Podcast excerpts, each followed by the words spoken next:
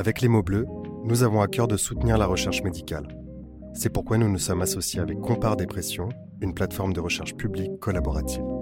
Si vous vivez ou avez vécu une dépression, nous vous invitons à vous inscrire sur compare.aphp.fr pour faire avancer la recherche. Retrouvez le lien dans la description de cet épisode. Merci.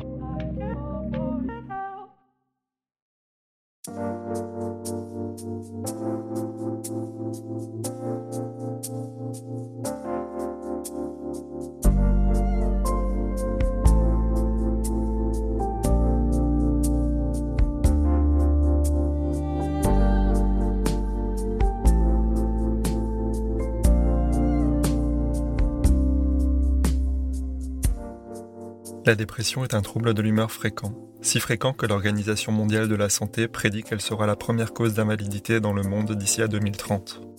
Qu'on ne s'y méprenne pas. La dépression n'est pas un vague à l'âme temporaire comme on peut tous en connaître, mais un véritable état de souffrance durable. Non, il ne suffit pas de se bouger pour sortir d'un épisode dépressif. Il ne s'agit pas d'une affaire de volonté. La dépression a mille et un visages. Grande fatigue ou insomnie, perte d'appétit et de plaisir, libido en berne, rumination incessante, dévalorisation de soi, désociabilisation, etc. Chaque personne, dans le contexte qui lui est propre, vit sa dépression de manière différente, et cette dernière peut avoir un impact plus ou moins important sur le fonctionnement quotidien. Des prises en charge médicamenteuses et psychothérapiques s'avèrent la plupart du temps nécessaires. Tout d'abord pour permettre à la personne de garder la tête hors de l'eau et éviter un risque suicidaire. Puis pour éviter les rechutes. Cependant, dans certains cas, les traitements ne sont pas suffisants et la dépression peut devenir chronique et s'installer durablement. Je reçois aujourd'hui Alexandre, un jeune homme de 26 ans, qui souffre de dépression chronique et d'anxiété de performance depuis une dizaine d'années. Il nous explique ce qu'il vit au quotidien et comment il se maintient à flot contre vents et marées. Cet épisode évoque la dépression et le suicide. Si vous avez besoin d'aide, ne restez pas seul. Vous trouverez des ressources sur notre site placedesciences.fr. Vous écoutez Les mots bleus, un podcast de Place des Sciences. Bonne écoute.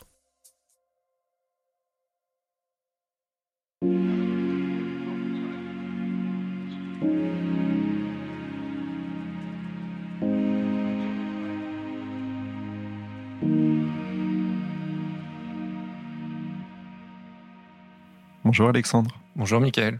Nous allons parler aujourd'hui euh, d'un trouble de l'humeur, un trouble de l'humeur très fréquent qui est la dépression, euh, dont tu souffres depuis euh, de nombreuses années. Très concrètement, pour commencer, est-ce que tu pourrais nous décrire brièvement, avec tes propres mots, ce qu'est la dépression? Hmm. Je dirais que c'est un état gris permanent pour moi, c'est-à-dire que sans, sans être vraiment tout noir. C'est un état qui me plonge dans une sorte de médiocrité et d'incapacité à savourer les moments les plus normaux et les plus heureux d'une vie. Et, et donc à être plongé dans du gris. La couleur grise parce qu'elle a beaucoup de nuances, tout en symbolisant souvent quelque chose d'ennuyant et de pas très heureux en fait. C'est pour ça que je l'associe vraiment à ce trouble. Et la dépression n'est pas juste un état dichotomique entre le tout noir ou tout blanc. Il y a beaucoup de, variations et, donc de nuances. Alors, on va parler euh, essentiellement de, de l'histoire de ta maladie. Euh, et on va peut-être commencer euh, par ce qui est le plus simple, à savoir le, le présent. Euh, au quotidien, ta dépression, elle se manifeste de quelle manière? Quels sont les, signes? Tout d'abord, une hypersomnie et un manque de motivation constant pour euh, les choses les plus simples de la vie, hum, que ce soit manger, sortir de chez soi, voir des amis, s'engager dans n'importe quel processus euh, professionnel, social, on n'a pas envie de mener la moindre action ou pas, pas l'envie, mais disons qu'on a une sorte de force qui nous retient en arrière et, qu'on n'arrive pas forcément à battre. Et ces symptômes, ils ont commencé euh, à quel âge? Euh, Vers 17-18 ans. Alors, je dis 17-18 ans, mais j'avais déjà connu des phases un petit peu, je pense, a posteriori, que je pourrais qualifier de dépressives quand j'étais enfant, puis quand j'ai été euh, adolescent. Mais c'était des phases assez courtes. Euh, alors que depuis justement 17-18 ans, donc un peu moins de 10 ans maintenant, euh, je suis dans la même, la même maladie de manière chronique. Et donc tu dis que ça fait dix ans que tu es dans, euh, dans cet état. Euh, est-ce que cet état, il a évolué? Est-ce que les choses ont empiré Est-ce qu'elles se sont un peu amoindries? Est-ce qu'il y a une évolution qui peut être un peu cyclique, saisonnière Ou est-ce que c'est vraiment constant? Hmm, Je dirais deux choses. D'une part, euh, c'est le caractère chronique de la chose, c'est-à-dire que sans, sans chercher de l'aide et sans en obtenir, la maladie, elle est toujours là, mais évidemment, euh, elle est plus ou moins faible selon les jours, mais selon même les périodes de l'année et selon les moments de la vie. Donc ça peut être en dents de scie. Voilà. J'ai eu des périodes où, sur ces dix dernières années, où euh, j'allais mieux, clairement, et d'autres où j'allais beaucoup moins bien. Après, on pourra discuter des facteurs, mais oui, ça, dépend véritablement. Euh, évidemment, à cela s'ajoute tous les ans, et ça je le sais depuis quelques années maintenant, euh, en plus de la dépression chronique, il y a une dépression saisonnière qui touche beaucoup de gens d'ailleurs.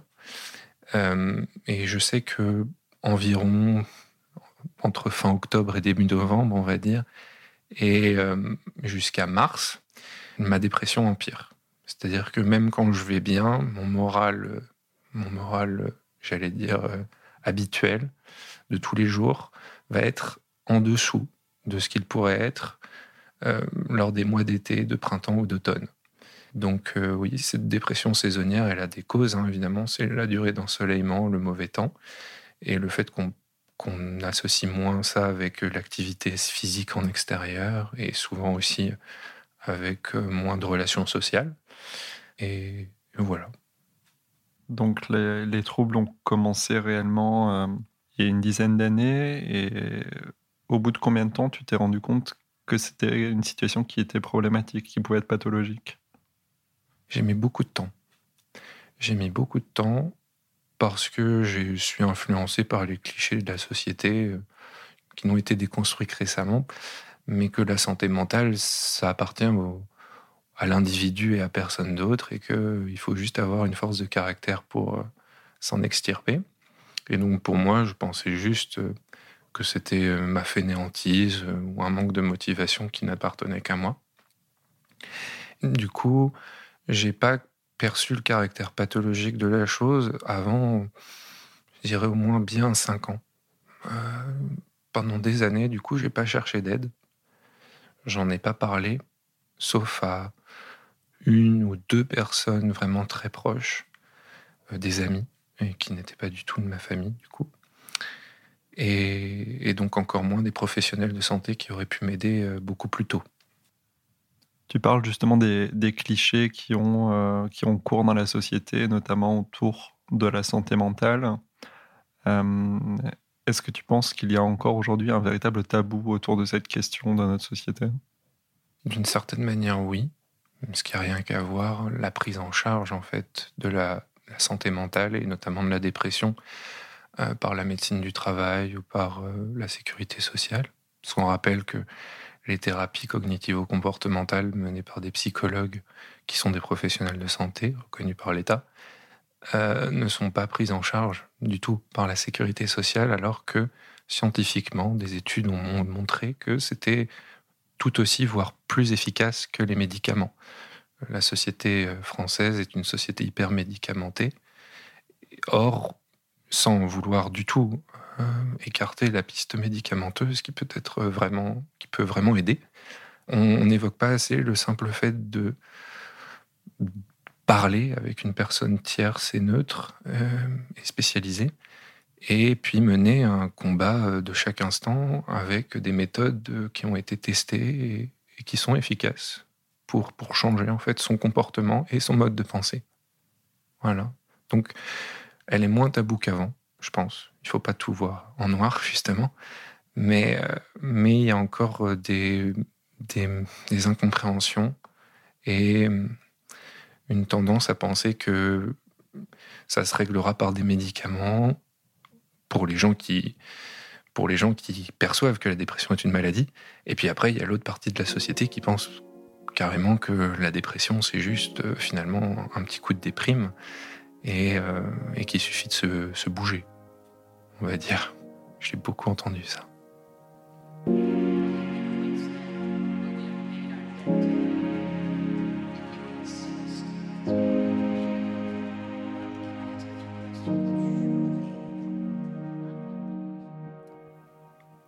Au terme des, cinq années qu'il t'a fallu pour te rendre euh, compte du caractère euh, pathologique de ton état, c'était quoi finalement le premier contact euh, pour aborder une prise en charge? C'était un médecin généraliste. On va même dire deux médecins généralistes. Mon cas personnel étant un peu particulier puisque ma mère est médecin généraliste, j'en ai d'abord parlé à ma mère qui a tout un tas d'idées reçues sur la dépression, euh, n'étant pas de la même génération que les nouveaux professionnels de santé. elle m'a, euh, elle m'a conseillé du coup euh, d'aller voir une de ses collègues spécialisée dans dans la sophrologie et qui m'a qui m'a donc reçu durant trois ou quatre séances à mi-chemin entre la méditation et l'hypnose pour travailler sur mes sur mes mes schémas de pensée, mes sentiments, en me mettant aussi sous médicaments. Euh, j'étais assidu lors de ma prise du médicament, mais c'est vrai que j'ai arrêté tout seul, sans en parler, euh, ce qu'il ne faut pas faire, euh, au bout d'un an et demi, deux ans, justement. Voilà, avant d'en parler du coup à nouveau et de changer de médicament ensuite quelques mois plus tard. Et qu'est-ce qui a fait que tu as décidé d'arrêter de prendre la molécule? Je pensais aller mieux, d'une part, et puis les effets secondaires. Parce que il y, a de nombreux effets secondaires euh, avec les médicaments antidépresseurs. Après, il faut peser le pour et le contre. Et euh, moi, j'avais pesé, euh, j'avais pesé contre, c'est-à-dire que j'avais fait la balance des, bénéfices et du défavorable et euh, notamment de manière physique sur les relations sexuelles ou même euh, dans les vies de tous les jours, ça augmentait mon, ma propension à dormir en fait. Or, ce qui me gênait déjà de base avec la dépression, c'était un peu l'hypersomnie, le fait de dormir beaucoup. Et le médicament m'aidait à aller mieux, à voir la vie de manière moins noire, je veux dire, justement, pas grise, mais noire. Mais ça me faisait tout autant, voire plus dormir. Donc, euh, en fait, on traitait euh, un petit peu euh, une des causes de mes, de mes symptômes, mais un des symptômes les plus handicapants se trouvait renforcé. Donc, ça m'aidait pas vraiment sur un plan juste journalier. Alors actuellement, je suis toujours sous traitement, c'est un nouveau traitement. je suis sous une nouvelle molécule, après un passage en hôpital, et après avoir été suivi par de nombreux médecins spécialisés en psychiatrie. Euh, il y a des effets secondaires, mais euh, je vais mieux, globalement. Euh, je pense le retour que j'ai de moi-même est assez positif depuis un an, et même mes amis, parce que j'ai toujours aussi besoin d'un regard extérieur pour savoir comment je me porte. Et mes amis pensent que je vais aussi, de manière générale, mieux qu'avant. Voilà. D'accord. Et donc, au-delà de ces traitements médicamenteux, euh, quel autre type de prise en charge est-ce que tu as euh, expérimenté jusqu'à présent? Alors, euh, à partir de 2018, donc quasiment six ans après les débuts de ma dépression, j'ai cherché à voir un professionnel de santé en psychiatrie en dépit des réticences de mes parents et de moi-même aussi. Et j'ai donc, euh, donc euh, vu commencer à voir un psychologue qui m'a aidé, hein, avec qui on a mis en place euh, petit à petit une thérapie cognitivo-comportementale. J'étais pas hyper assidu sur les exercices qu'il me donnait à faire, ça c'est vrai. Mais parce que j'ai du mal à, agir sur mes schémas de pensée qui sont bien ancrés. C'est un peu compliqué d'agir sur euh, des schémas de pensée qui sont présents très profondément depuis l'enfance, on va dire. Mais ça me faisait quand même beaucoup de bien parce que euh, parler en fait avec une personne tierce qui est là pour ça, pour soi, qui est neutre et euh, qui sait ce qu'elle fait en fait, tout simplement, ça aide beaucoup déjà. Et puis c'est quelqu'un qui peut jouer le rôle de thermomètre et qui peut voir à travers ce qu'on lui dit, à travers ce qu'on est, que ça va plus ou moins bien en fait. Et cette personne remarquait que, à travers ce que je lui disais, de ce que j'avais fait durant la période euh, depuis notre dernière rencontre, euh, il remarquait que hum, j'avais peut-être fait moins de choses, j'avais moins d'entrain à faire telle ou telle activité. Et donc, euh, à me dire, il fallait que je fasse attention, peut-être modifier telle ou telle chose, voire même lorsque j'allais vraiment mal, cette personne m'a conseillé d'aller aux urgences psychiatriques, et notamment, la dernière fois que je l'ai vraiment, vraiment vu, il m'a conseillé un psychiatre euh, ce psychiatre ne m'a vu que deux fois. Il était chef de service euh, euh, lorsqu'il était à l'hôpital. Il, exerçait aussi en libéral, je le voyais en libéral, mais il exerçait à, l'hôpital psychiatrique Sainte-Anne. Et cette personne, au bout de deux séances, m'a m'a fait rentrer en fait à la clinique des maladies de l'encéphale, en gros du, cerveau et du mental, à l'hôpital Sainte-Anne, où j'ai été hospitalisé pendant un peu plus d'un mois. Voilà. Et euh, du coup, j'ai été suivi par euh, plusieurs psychiatres, plusieurs euh, psychologues qui, qui m'ont beaucoup aidé aussi.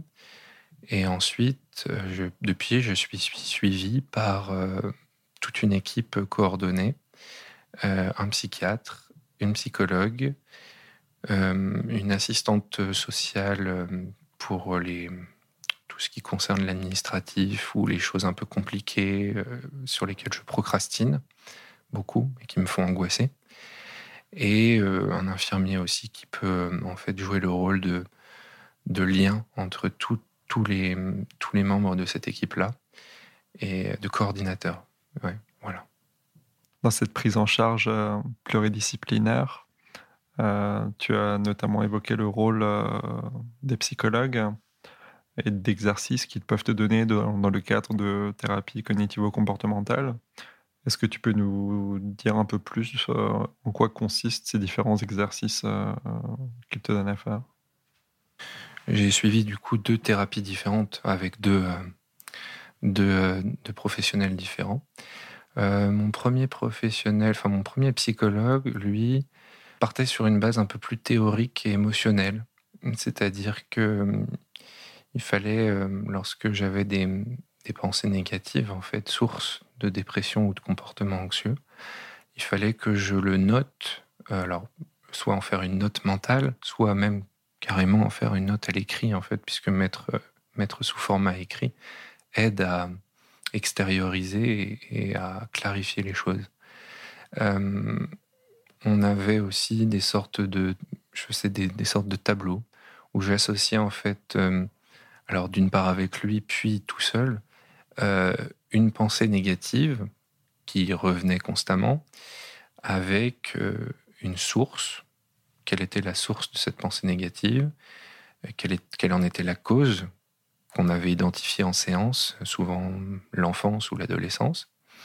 Et puis ensuite, une manière finalement de, retourner cette pensée négative, non pas de la rayer, surtout pas, surtout pas l'étouffer ou, la rayer de la carte, mais plutôt de l'observer et, de trouver un autre angle d'approche.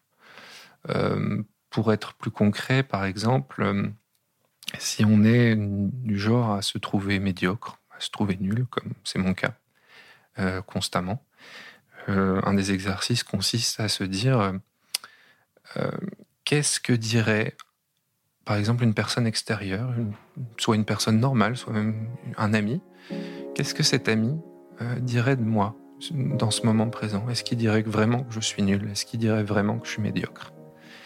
Et après, ça dépend beaucoup des gens et de leur caractère. Euh, moi, je suis une personne qui est assez logique, euh, intellectuellement, on va dire froide et logicienne. Donc j'aime bien justement ce caractère objectif plutôt que basé sur les émotions, comme le faisait mon premier psychologue, justement, et avec ce avec quoi j'étais moins en. moins.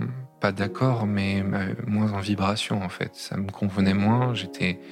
J'avais plus de mal à, faire ces exercices-là. Euh, les exercices qu'on fait actuellement avec euh, ma nouvelle psychologue, enfin la psychologue que je vois depuis un peu plus de neuf mois maintenant, c'est des exercices un peu plus concrets, en fait. Euh, où par exemple, moi qui ai tendance à voir les choses de manière négative, noire même, en fin de journée, une idée qui peut paraître tout à fait banale, mais j'écris les choses positives qui me sont arrivées dans la journée, même en me forçant. C'est-à-dire qu'une journée euh, vraiment, j'allais dire down ou un peu noire, eh ben, je vais devoir me forcer, l'écrire sur le papier et réfléchir euh, à ce qui a été positif ça peut être vraiment bête, mais je me suis levé, euh, j'ai mangé deux repas à peu près convenables, et j'ai pris une douche, voire euh, j'ai descendu ma poubelle et je me suis promené cinq minutes dans la rue, au soleil, et ça, ben, je le note dans, les, dans le, la colonne des positifs. Quoi. Et euh, donc sans donner une note à la fin de sa journée, c'est pas le concept, mais se dire que voilà, alors que instinctivement, à la fin d'une journée ou à la fin d'une semaine, j'aurais pu avoir tendance à dire, comme je le fais souvent, j'ai gâché ma journée, j'ai gâché ma semaine et de fil en aiguille, j'ai gâché ma vie. Euh, cet exercice-là va m'aider en fait à me forcer, à forcer mon cerveau et mes connexions neuronales à euh, voir le positif en fait. Je me force, je c'est pas de l'auto-persuasion parce que c'est un niveau vraiment prouvé scientifiquement, c'est un niveau physique dans le cerveau. Euh, on crée de nouvelles connexions neuronales pour voir le positif autour de nous et dans ce qu'on fait. Euh, moi, je suis quelqu'un, encore une fois, je suis très pessimiste de nature. Je suis euh, vraiment, voilà, je vois les choses en noir et je suis du genre à me juger constamment de manière négative. Du coup, cet exercice-là me convient bien parce que je, je suis obligé de voir du positif dans des choses auxquelles je ne faisais même pas attention. C'est même pas que je les jugeais négativement, mais pour moi, se lever, prendre une douche et manger, c'est des actions en fait de la vie de tous les jours que la plupart des gens font sans même s'en rendre compte. C'est normal pour eux. or, pour une personne dépressive, bah, lorsqu'on a même plus en fait d'envie de vivre entre guillemets, euh, bah, c'est quelque chose de très fort déjà, de se lever le matin, euh, même si c'est sans le sourire, de manger, de boire, euh, de sortir de chez soi et puis de ranger un peu son appartement ou sa maison. C'est déjà un grand pas en avant, en fait. Et se dire à la fin de la journée, bon, bah, j'ai peut-être rien fait au niveau professionnel ou des études, j'ai pas gravé une montagne, mais bah, je suis sorti de chez moi et puis j'ai fait cinq pas. Et c'est un peu, si on le résumait par une formule euh, toute faite, c'est avant de gravir la montagne, il faut déjà sortir de chez soi, quoi. Et c'est ça, cet exercice-là me force à faire ça. Un autre exercice qu'on me donne à faire, euh, c'est de la méditation.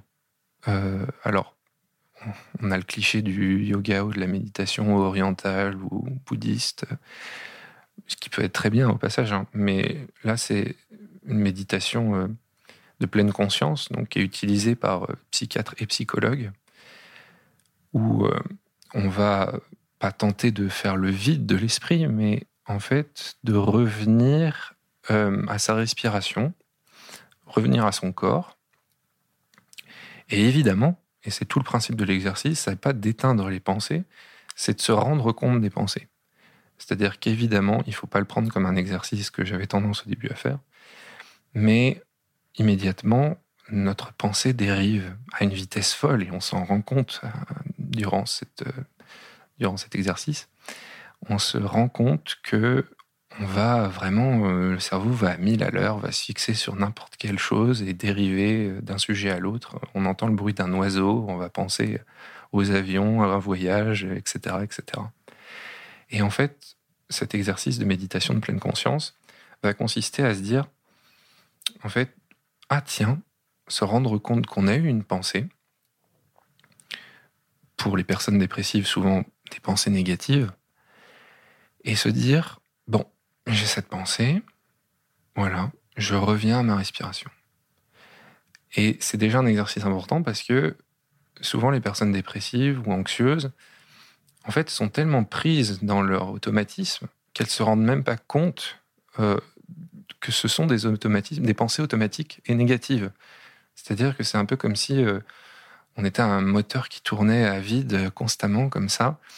Euh, et on se rend pas compte qu'on n'a plus de carburant ou que le carburant est un peu toxique. Quoi.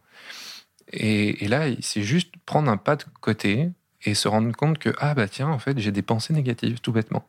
Ça, ça sort pas de nulle part. C'est pas euh, je me lève le matin et qu'est-ce que je suis nul? Non, c'est tiens alors même que je suis sorti de chez moi et que je voyais une personne qui est peut-être mieux habillée que moi ou qui je trouve, plus belle que moi dans la rue, se rendre compte que notre cerveau immédiatement va se dire euh, ah tiens oui, cette personne, elle est mieux que moi, donc moi, je suis vraiment bien moins que les autres. Les gens doivent me détester, les gens doivent me mépriser. Et la méditation de pleine conscience, une fois qu'elle est pratiquée régulièrement, euh, voilà, euh, va nous aider à nous dire ah, c'est juste une pensée en fait. C'est juste, c'est du bruit mental. Ce qui ne veut pas dire qu'il faut étouffer le bruit, mais qui veut juste dire que bah c'est que du bruit. C'est juste euh, voilà, c'est passager en fait. Et que, comme tout ce qui est passager, bah, on peut y faire attention, on peut aussi ne pas y donner trop d'importance, et puis on peut, on peut le changer, ce bruit, avec quelque chose d'autre. Et donc ces deux exercices de, on va dire, de positivité et de prise de conscience euh, des pensées négatives, qui sont assez complémentaires, ces deux exercices, me permettent en fait à chaque fois, tous les jours, euh, où j'ai une, pensée négative, à d'abord m'en rendre compte, puis à essayer de prendre un autre angle pour voir ce que je peux tirer de positif, en fait. Voilà.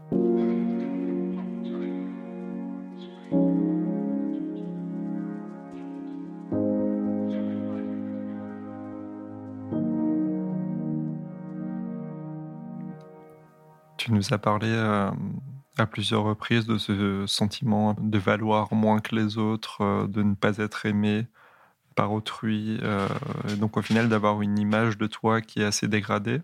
Et est-ce que les traitements que tu as pu avoir, les prises en charge, les exercices de méditation, de pensée positive, est-ce que tout ça, ça, a contribué à améliorer l'image que tu as de toi? Hmm. Les médicaments, je vais être assez brut, non les médicaments n'ont pas amélioré l'image que j'ai de moi. Les médicaments, c'est la bouée de sauvetage, en fait. Et c'est pour ça, d'ailleurs, que ce serait intéressant que la France passe à une approche qui soit moins médicamenteuse et plus axée sur la thérapie. Euh, les médicaments sont importants, hein, mais en tant que complément, en tant que, en tant que bouée de sauvetage, vraiment. Quelqu'un qui se noie, on lui lance d'abord une bouée et après on essaye de lui apprendre à nager. Voilà, c'est la métaphore que j'utiliserai. Et euh, la métaphore, le fait de me lancer une bouée, ça m'aide évidemment, mais ça ça va pas m'aider si je retombe à l'eau. Donc euh, non, les médicaments que j'avais que j'avais testés, que je prenais euh, avant de, faire des thérapies, non, ne m'avaient pas aidé sur l'image que j'ai de moi.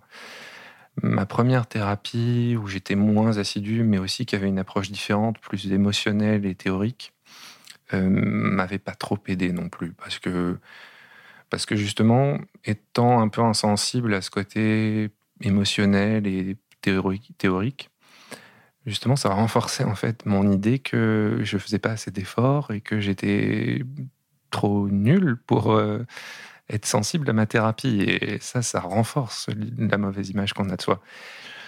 C'est encore assez tôt pour le dire, mais les nouvelles, la nouvelle thérapie que je suis depuis euh, neuf mois, là, en complémentaire d'une prise médicamenteuse, bien sûr, euh, ça m'aide.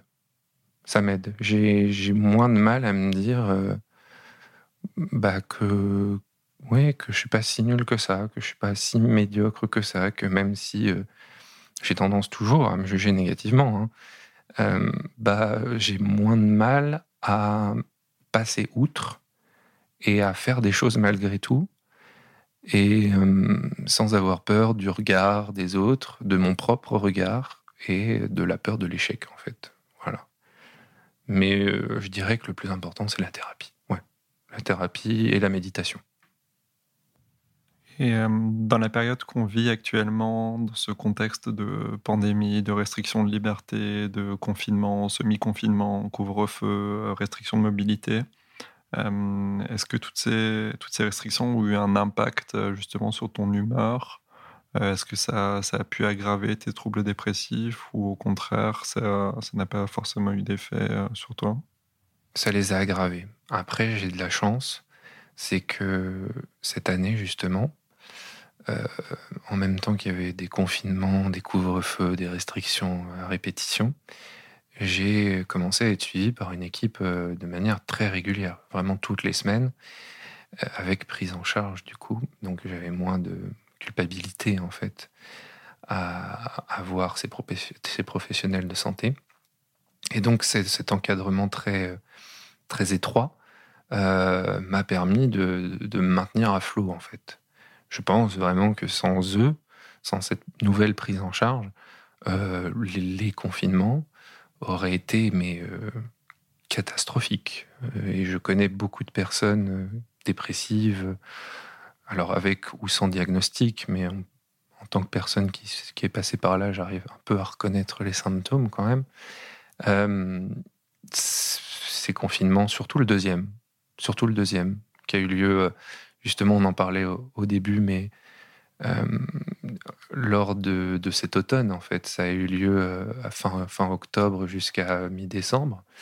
Euh, c'est la période déjà où les choses, pour de nombreuses personnes, deviennent plus difficiles, avec ce qu'on appelle communément la dépression saisonnière. Donc le, deuxième confinement a été plus dur que le premier. Premier qui a eu lieu au printemps, où euh, à partir du moment où on a un petit bout de jardin, un balcon, euh, et puis les 15 minutes réglementaires où on pouvait sortir, eh ben, bah, on avait déjà un peu plus de soleil, que c'était peut-être un peu plus facile, et surtout on avait, on avait euh, des dates où on nous disait, voilà, c'est uniquement temporaire, ça va pas durer.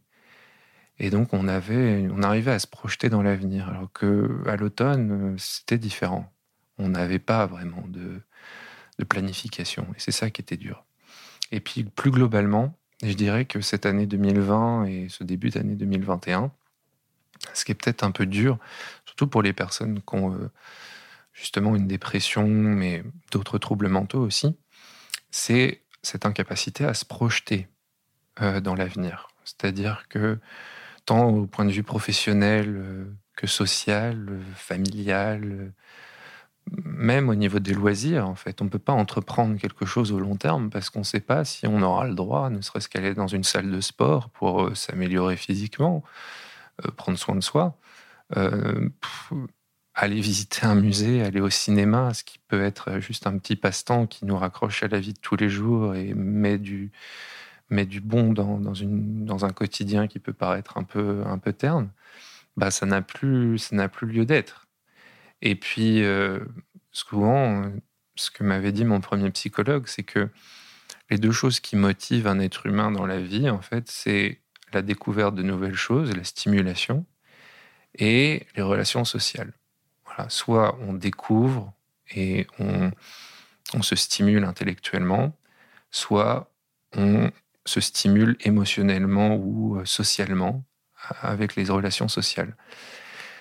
Et les confinements, les couvre-feux, ben, ça a un peu.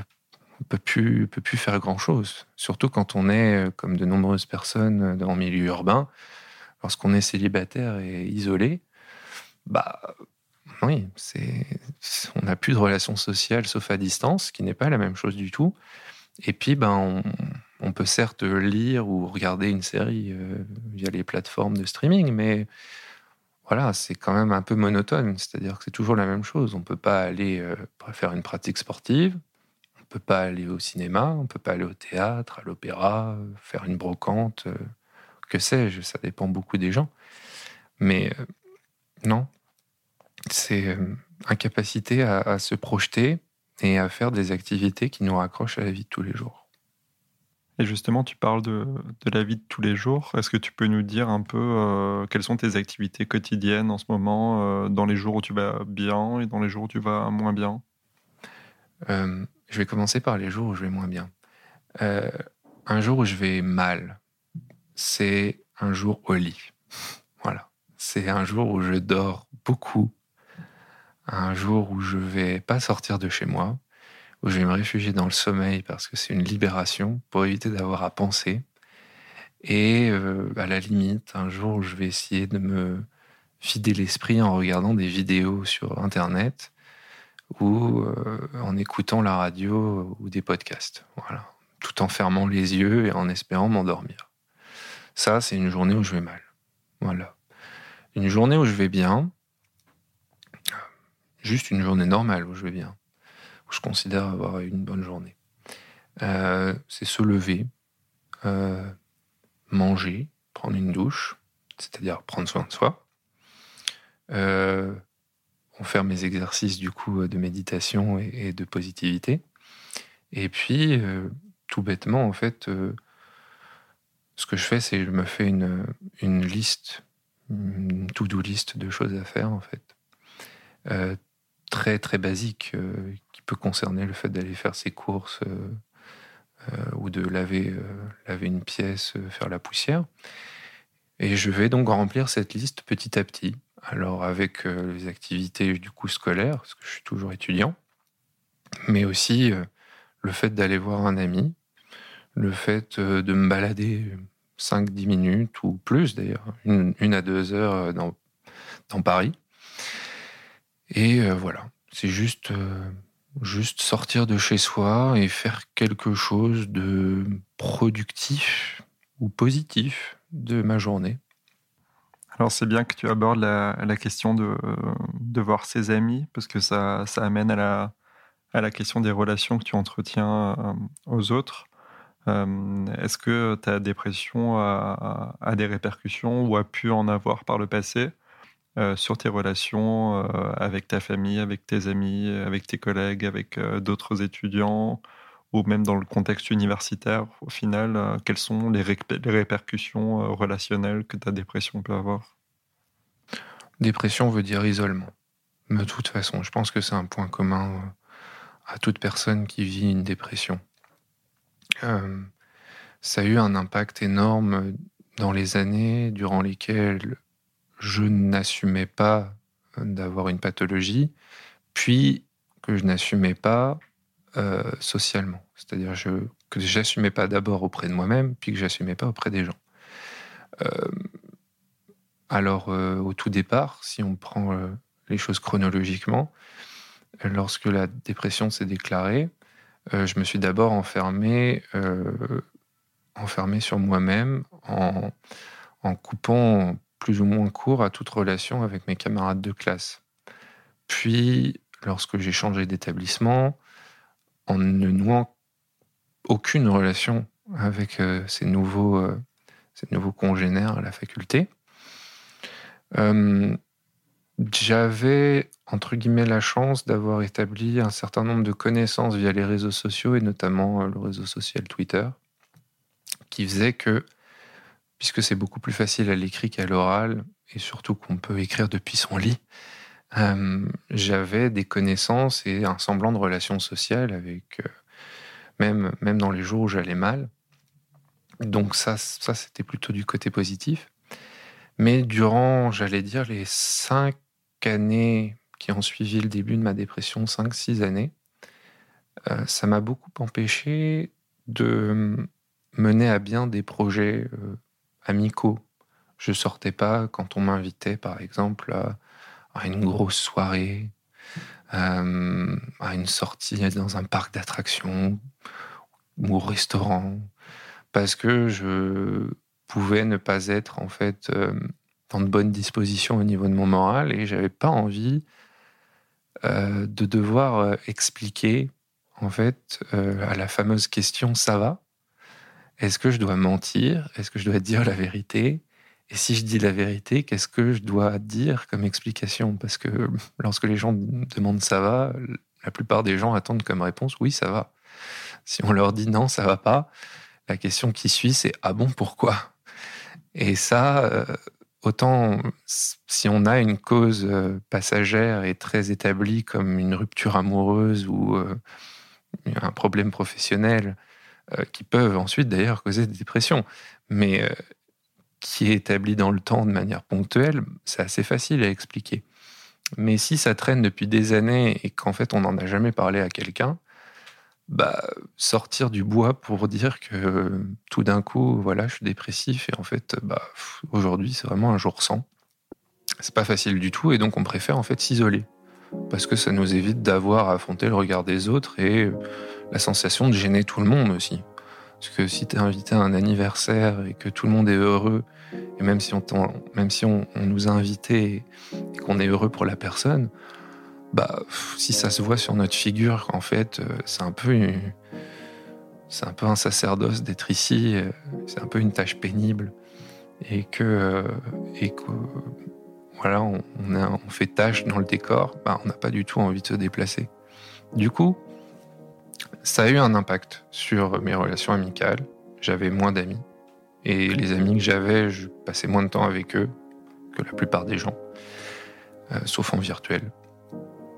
Et euh, sur mes relations, euh, alors avec ma vie, euh, ma vie estudiantine, c'était quasiment zéro.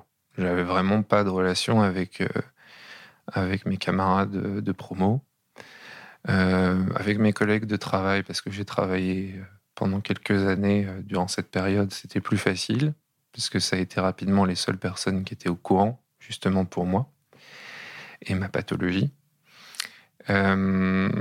Mais grosso modo, lorsque j'ai commencé à assumer, ce qui correspond à peu près au moment où j'ai commencé à voir un psychologue, mon premier psychologue, et, euh, à commencer une thérapie, plus mon deuxième médicament, les choses se sont nettement améliorées au niveau social.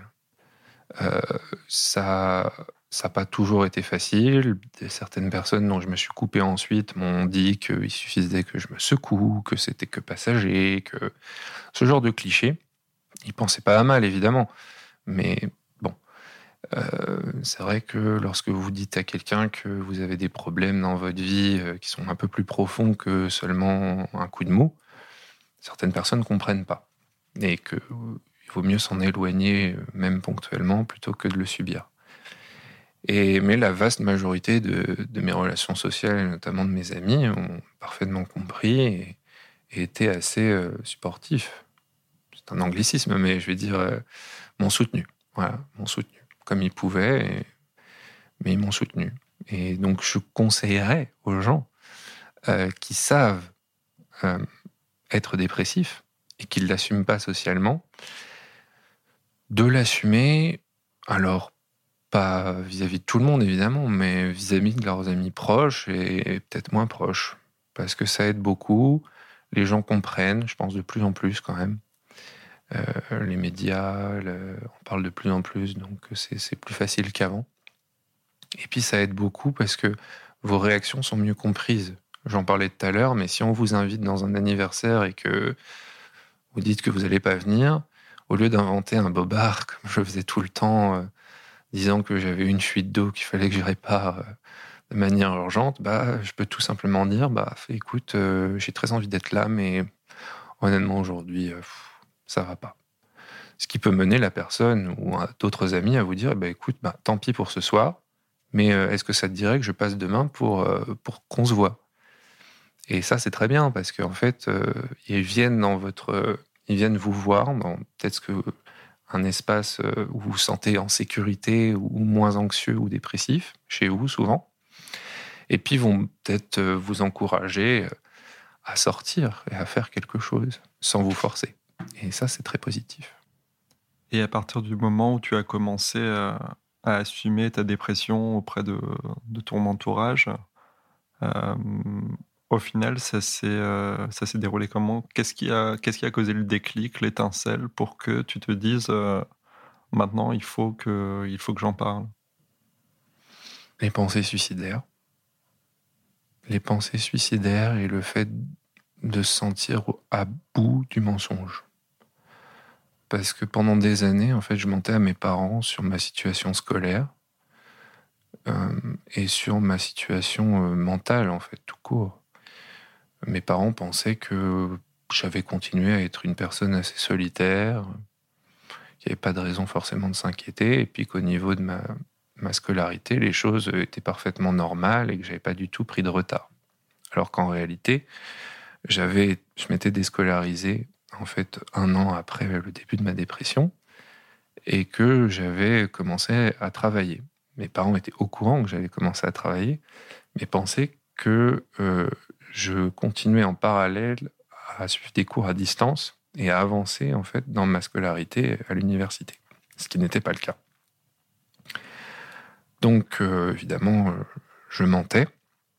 J'allais même jusqu'à euh, donner des fausses notes à mes parents, enfin le genre de choses qu'on fait lorsqu'on est en CE2.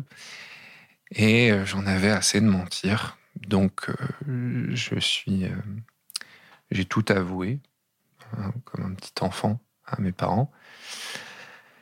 Et euh, tant, euh, tant sur ma scolarité que sur euh, mon état mental. Voilà. Et ça s'est pas passé de manière toute parfaite non plus. Hein. Mais a posteriori, je le regrette pas du tout parce que c'est beaucoup plus facile. la charge mentale est plus facile au quotidien. Parce que lorsqu'on ment à son entourage, non seulement on va mal, mais on doit prétendre qu'on va bien. Et ça, c'est éminemment compliqué parce que euh, mettre un masque tous les jours, euh, c'est impossible. Ça, ça, ça fatigue intellectuellement, moralement, énormément. Euh, aller mal, c'est quelque chose déjà en soi de compliqué. Mais prétendre aller bien, c'est un combat de tous les instants, surtout lorsqu'on est entouré. Si on est solitaire, à la limite. Mais si on a une famille, euh, des amis avec qui on est assez proche, c'est quasiment, c'est possible, mais c'est pas vraiment, je le conseillerais à personne, voilà, parce que pour pour pour sa propre santé mentale. Donc au final, ce que tu ce que tu nous dis en somme, c'est que euh, accepter le fait d'avoir un problème, c'est le début de la guérison. Tout à fait. Et donc, est-ce que, euh, est-ce que tu aurais d'autres conseils à donner aux personnes qui, qui souffrent de, de dépression? De manière générale, donc déjà, avouer à soi-même qu'on a un problème. C'est la première étape. Euh, s'assumer en fait auprès de soi-même. Ensuite, euh, je conseillerais de le dire à certains cercles restreints de personnes autour de soi sur lesquels on puisse se reposer. Euh, non pas euh, comme une charge, mais euh, comme une roue de secours, comme une bouée. Ensuite, à des, professionnels de santé. C'est difficile, c'est vraiment c'est compliqué de se dire qu'on a besoin d'aide, je le sais, parce que c'est pas comme si on, avait une entorse ou même un cancer, euh, c'est ça c'est évident, évident pour les gens qu'il faut aller voir un médecin. Or un psychiatre ou un psychologue qui n'est pas un médecin mais qui aide, c'est les médecins du mental, c'est les médecins de l'esprit. Et il faut qu'on généralise cette approche, c'est-à-dire que bah, lorsque ça va mal dans la tête, il faut aller voir quelqu'un pour qui nous répare ou qui nous aide, qui nous guérisse. Donc je conseillerais aux gens d'aller voir un psychiatre ou déjà d'en parler à son médecin généraliste qui ensuite peut nous conseiller euh, de voir tel tel psychiatre et euh, un psychologue aussi si votre mutuelle le permet. Parce que malheureusement comme je le disais bah, c'est pas c'est pas pris en charge par la sécu et c'est bien dommage. Voilà.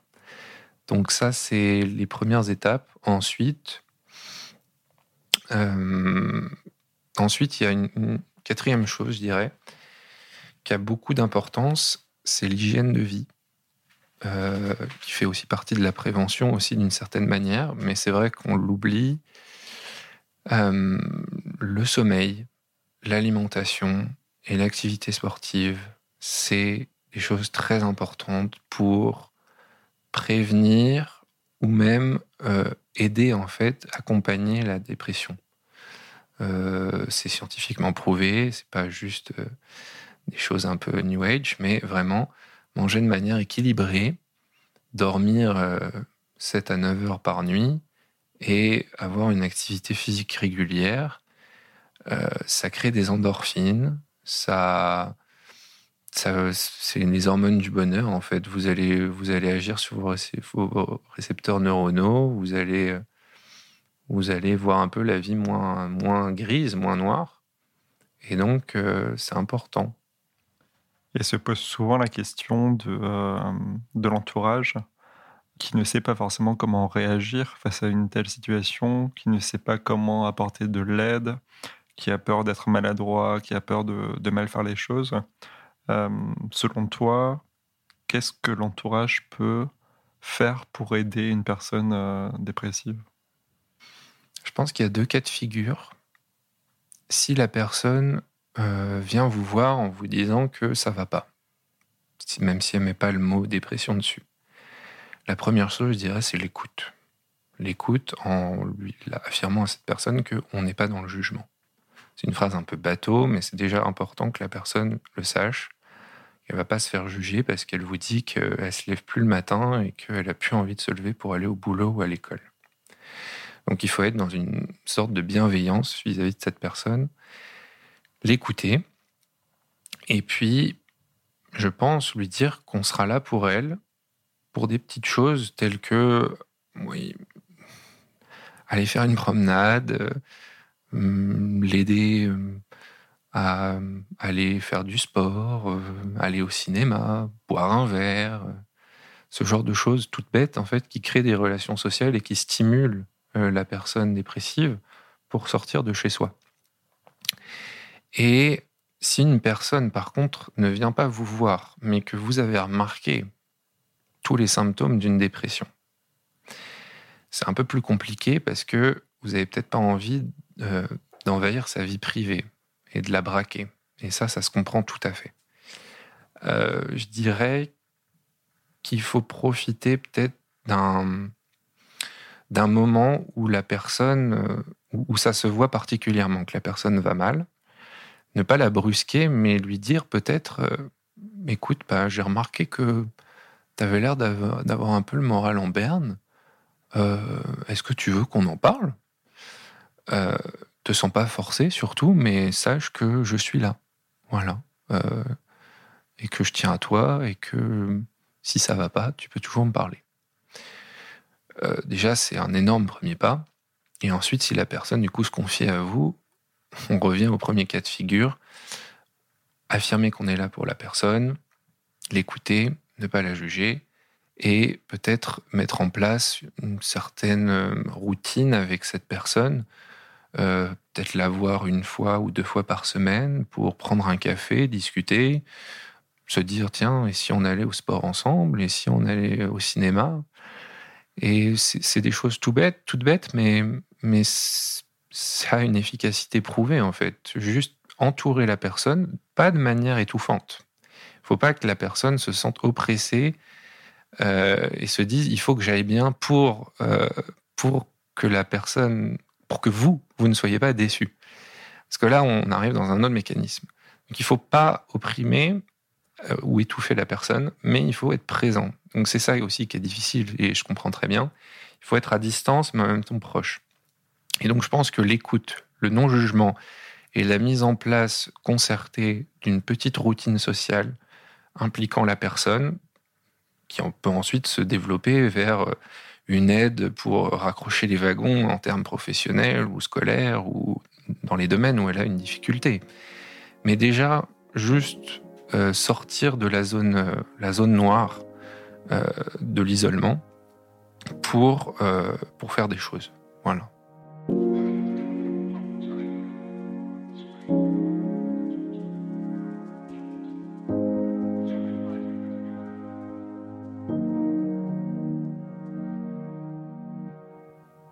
Tu nous as parlé euh, également du fait que tu souffrais de troubles anxieux, de pas mal de ruminations assez négatives. Au final, ce sont des, schémas de pensée qui sont, comme tu l'as dit, ancrés en toi depuis très longtemps et sur, lequel, sur lesquels tu as essayé de travailler avec, avec ta psychologue. Est-ce que tu peux nous, nous décrire peut-être avec un peu d'introspection comment se, se mettent en place ces schémas de pensée quand, quand ils t'arrivent dans la tête? Déjà, souvent, les, troubles anxieux, la dépression sont souvent en comorbidité. Ça veut dire, euh, c'est un grand mot pour dire que les gens qui ont des troubles anxieux sont souvent aussi dépressifs et inversement. Euh, moi, mes, schémas de pensée négatifs, euh, donc qui sont ancrés en moi depuis l'enfance et l'adolescence, c'est des schémas de type performance. Performance et anxiété sociale, c'est-à-dire regard des autres. Donc, il faut que je performe, et il faut pas que je déçoive. Voilà. C'est les deux principaux euh, schémas de pensée que j'ai. Et ben, dans toutes les actions en fait que je mène au jour le jour, des actions, euh, alors en particulier les actions qui ont de l'importance au niveau social ou professionnel, scolaire et sur lesquelles on est jugé souvent, euh, ça, c'est des, schémas qui, reviennent dans ma tête et qui me disent voilà, Alexandre, euh, vraiment, t'es médiocre, t'es nul. Tu vois bien que cette personne avec qui tu parles a beaucoup plus de diplômes que toi. Vous étiez ensemble euh, à la fac, euh, elle a beaucoup avancé dans sa vie, alors que toi, t'as fait du surplace. Vraiment, tu te rends compte, cette année, t'as rien fait. T'es nul. T'as gâché ton année, donc t'as gâché ta vie. Ce genre de répétition. Et donc ça, c'était le côté performance, et il y a le côté euh, anxiété sociale, euh, regard des autres, et qui suit en fait, et qui se manifeste, on va dire, euh, typiquement lorsque je suis dans une discussion avec une personne que je peux admirer, jalouser même, d'une certaine manière, et mon cerveau va me dire, ah, qu'est-ce qu'elle doit penser de toi, cette personne? Au fond, elle doit te mépriser franchement, vu comment toi tu te vois, la personne, elle doit vraiment te voir encore pire. Et donc voilà, c'est ça. Des, schémas qui, qui sont omniprésents et en fait qui mènent euh, à la peur de l'échec. Et la peur de l'échec qui va avec la, méticulerie, avec le fait d'être méticuleux et perfectionniste, euh, bah, ça va avec la procrastination. Ça veut dire que, euh, étant donné que je pense ne pas pouvoir faire quelque chose de bon, et chez moi, bon, ça veut dire parfait, autant ne pas le faire. Puisque de toute façon, je vais échouer et je vais être mal jugé. Donc, d'une certaine manière, est-ce qu'il vaut mieux pas que je ne le fasse pas Comme ça, j'aurais échoué, mais d'une certaine manière, je serais peut-être un peu moins jugé parce que j'ai même pas tenté. Et on juge pas quelqu'un qui fait pas un marathon. On juge le type qui arrive dernier. Donc, euh, ça m'a empêché pendant des années de candidater euh, à des postes ou à des, à des formations en fait euh, à la fac ou, ou, dans des écoles. Et euh, oui, c'est pas une solution à long terme évidemment parce que bah, on se retrouve un peu bloqué et ça renforce encore ces pensées négatives qui disent tu n'avances pas et tu rates ta vie, tu passes à côté de ta vie. Donc voilà, c'est ce genre de, schéma de pensée que, sur lesquels je travaille euh, constamment maintenant pour essayer de pour essayer d'avancer. Et je dois dire aussi que euh, ça, ça peut aller très loin parce que là on parle des choses euh, les plus compréhensibles entre guillemets parce qu'évidemment on peut tous avoir peur d'échouer professionnellement ou ou, au niveau des études. Mais moi, ça a été jusqu'au point où pendant sept ans, je suis pas parti en voyage et en vacances parce que j'avais peur. J'avais peur de pas assez profiter. Et c'est quand même assez fou quand je me rends compte a posteriori. C'est-à-dire que je m'empêchais de partir en vacances ou en voyage à l'étranger ou même en France parce que je me disais, tu vas passer des moins bonnes vacances que les vacances idéales que tu aurais pu passer comme on peut voir chez euh, tes amis euh, lorsqu'ils postent leurs photos de vacances sur Facebook ou Instagram. Et euh, ça me fait sourire a posteriori parce que c'est vraiment quelque chose qui en fait paraît totalement illogique. On part en vacances pour aller bien et pour profiter de, de bons moments. Et en fait, je préférais ne, pas passer de bons moments du tout plutôt que de passer un moment parfait.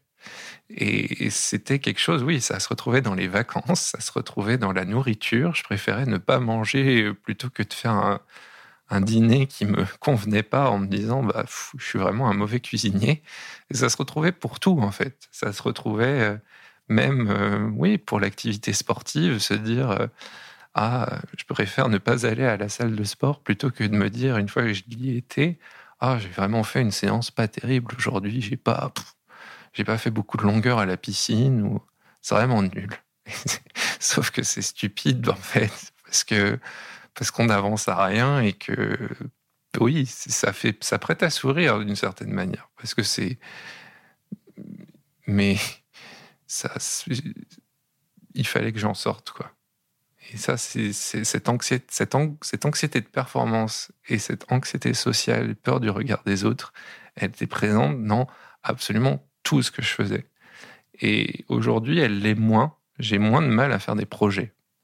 Alors, toujours du mal à faire des projets sur les choses, entre guillemets, importantes comme du scolaire, du professionnel. Ça, ça, mettra du temps à changer, je pense.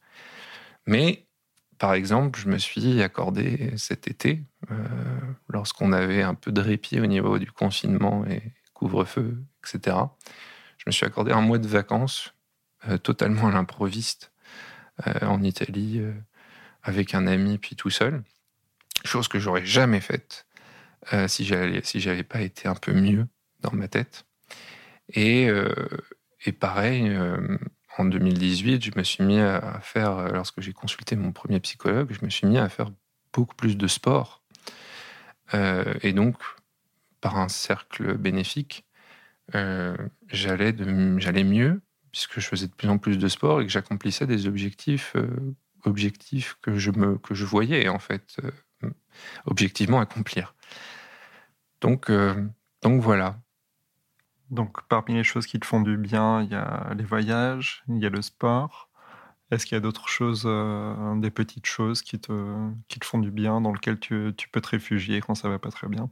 Le sport, c'est quelque chose d'important pour moi. Les voyages, c'est peut-être un peu différent parce qu'on ne peut pas vraiment partir au, pied levé comme ça, surtout en ce moment. Mais sinon, il y a la méditation.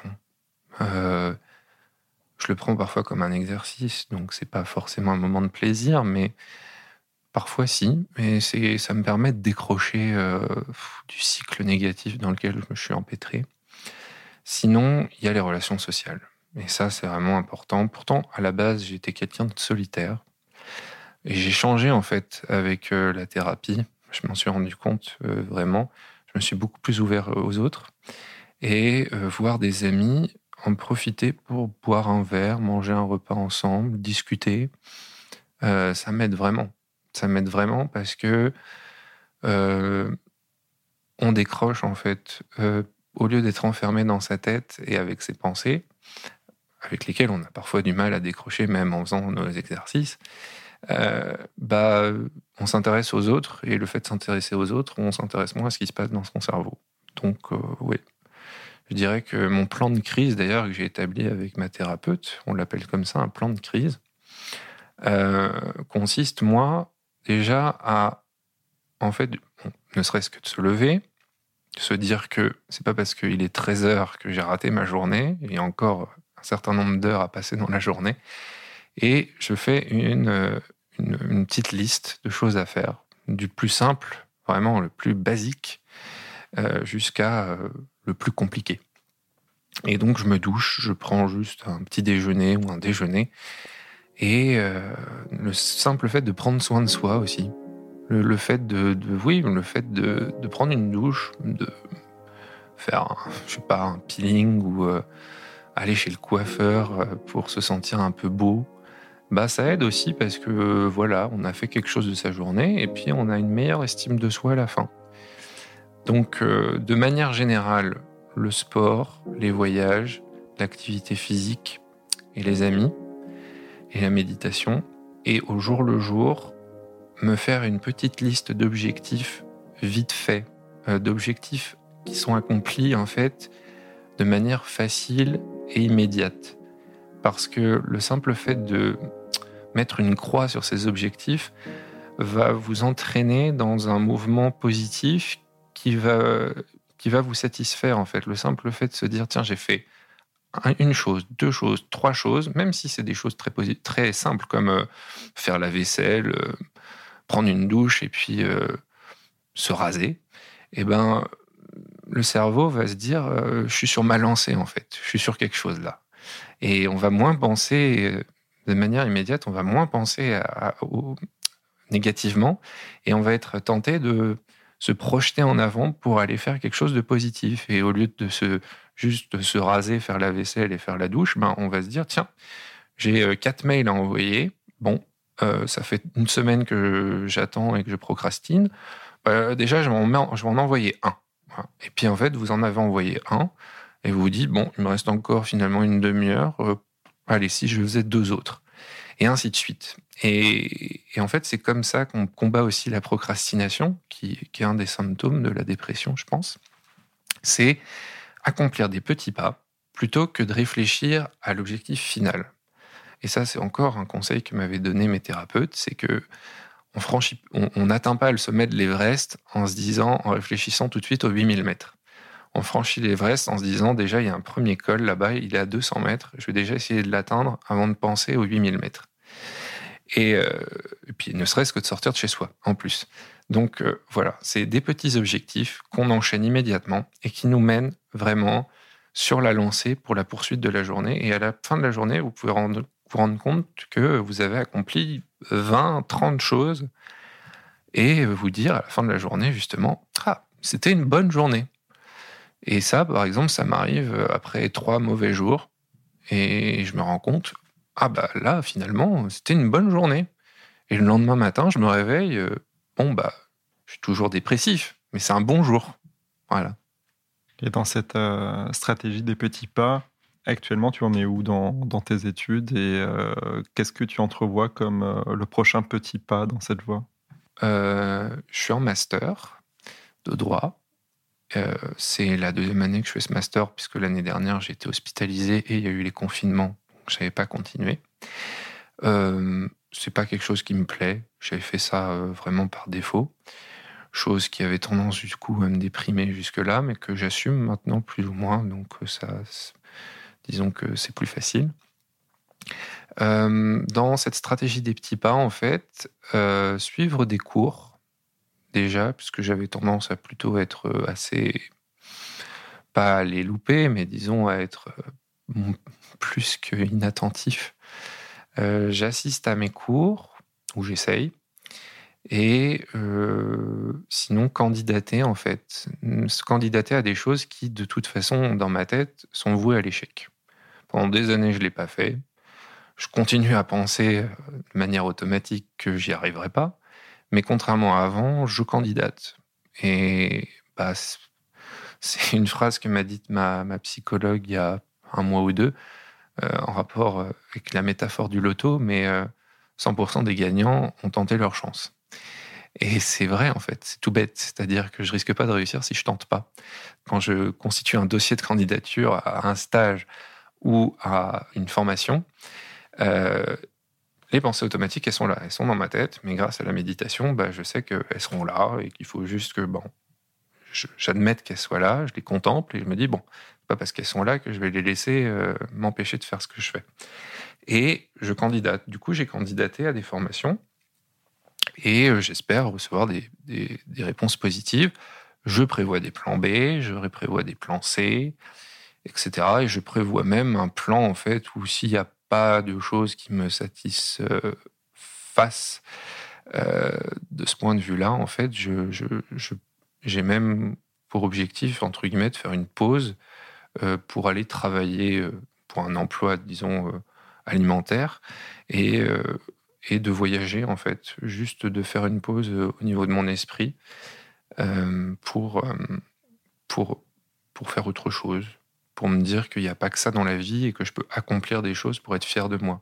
Et après ça, ça dépend des valeurs qu'on a dans la vie.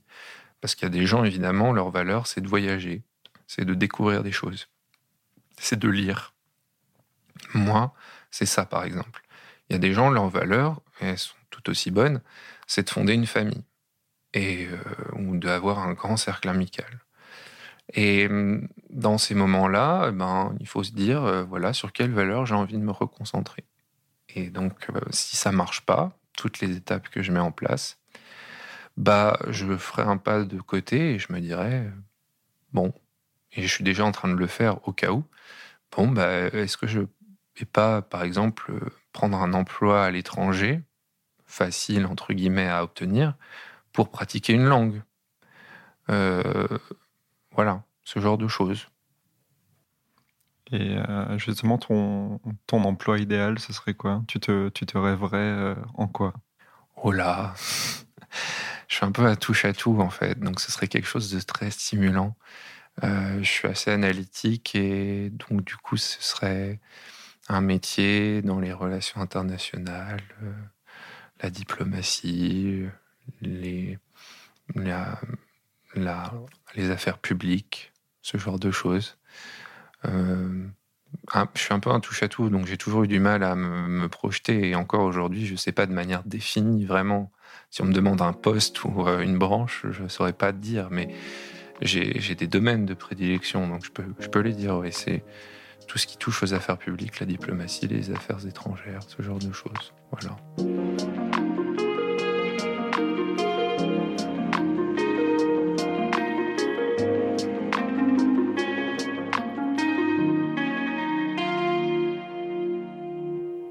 Est-ce que tu peux nous parler de la dernière chose euh, positive que tu as notée dans ton petit carnet?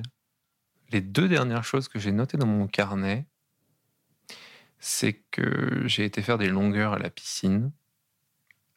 Donc c'était déjà très agréable et en plus j'ai rempli un objectif euh, que je m'étais fixé au niveau du nombre de longueurs.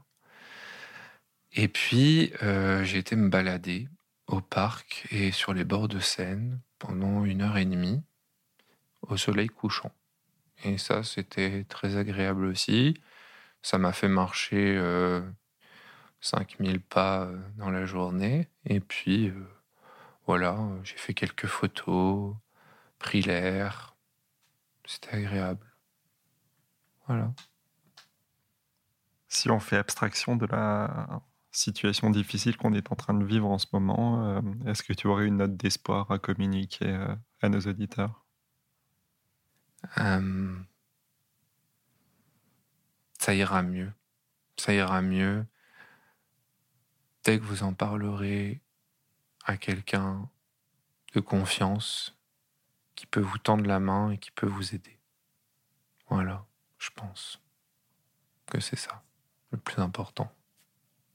Alors moi j'aimerais ajouter quelque chose, euh, Alexandre. Euh, premièrement, te remercier euh, encore une fois d'avoir participé à cet épisode.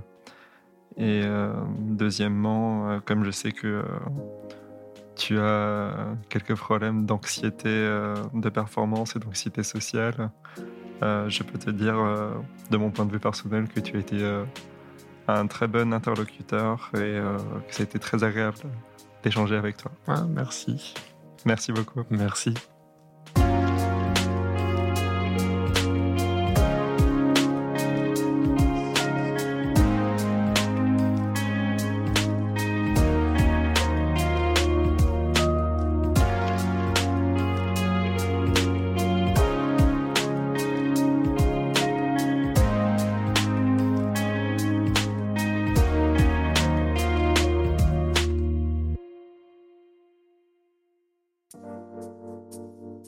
D'écouter Les mots bleus, un podcast de Place des Sciences.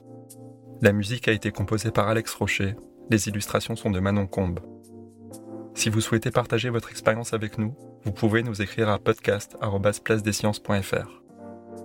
Si cet épisode vous a plu, n'oubliez pas de vous abonner et de nous laisser des étoiles sur votre plateforme d'écoute préférée. Encore une fois, si vous vous reconnaissez dans un témoignage ou ressentez un mal-être psychique et avez besoin d'en parler, N'hésitez pas à consulter un professionnel ou à vous rapprocher des associations de patients. Des ressources sont également disponibles sur notre site place Merci encore et à très bientôt.